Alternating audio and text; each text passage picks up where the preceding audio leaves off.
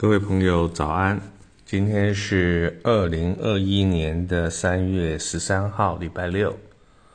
我们要谈的是国画大师徐悲鸿的故事。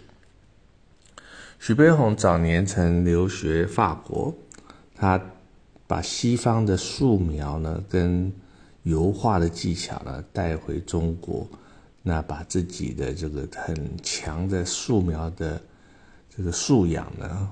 汇入了所谓的国画的风格里面。那当时有一些保守派的画家呢，说徐悲鸿的画呢不西不中，不伦不类。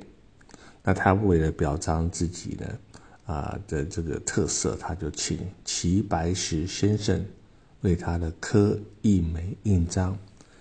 那这个印章就四个字，叫荒谬绝伦。当时呢，一般人看说奇怪。那徐悲鸿怎么会找人刻一个印章叫荒谬绝伦呢？其实徐悲鸿自己有独到的见解。他说：“别人呢看我啊荒谬，我看自己是绝伦。”那就是艺术家的一种自恋自傲所产生的一种自信。那徐悲鸿他的画呢，最高的大的作品呢，在国际拍卖。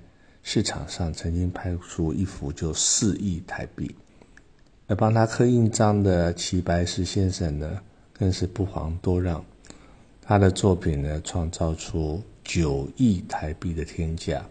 以上这两位创作的可以说是时代的巨破吧，啊大师，他们在整个中国近代的美术史上都有很强的创新能力。而且作品呢，广泛受到全球艺术者的爱好与收藏。面对守旧势力的批评呢，徐悲鸿不感到畏惧，而且呢，可以坚持自己的观念创作。所以他的画里面有很强烈的素描的基础啊，虽然是国画，那不过呢，也把国画的这种。千年以上的老路呢，做了一种创新。也许这条路他走来感到孤寂呢，但为了做自己啊，是一件快乐、骄傲的事。那了解到徐悲鸿的创作精神理念之后呢，我也开始做一些创新的书法，特别是把纹理书法的纹理呢来做一发挥。那你会看到力跟美的肌理。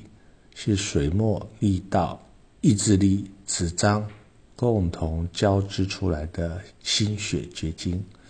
但如果要再重新创造出一张一张的作品，那是几乎不可能的。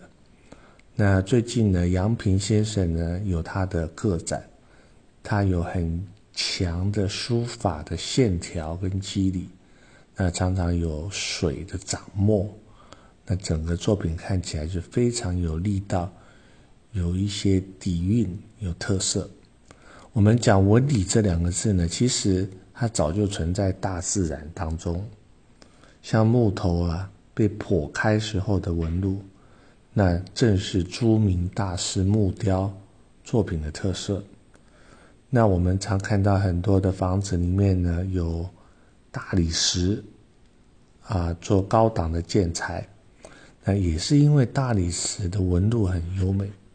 那书法的基理呢是什么呢？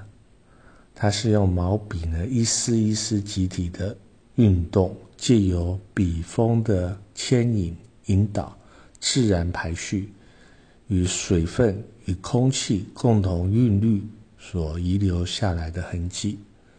那书法虽然是无声无味，但仔细聆赏。你似乎可以听到天籁。那之后呢？我会把创作的一些啊作品的拍照拍在脸书上面，您可以再参考一下。今天我们就讲到这边，谢谢您的聆听。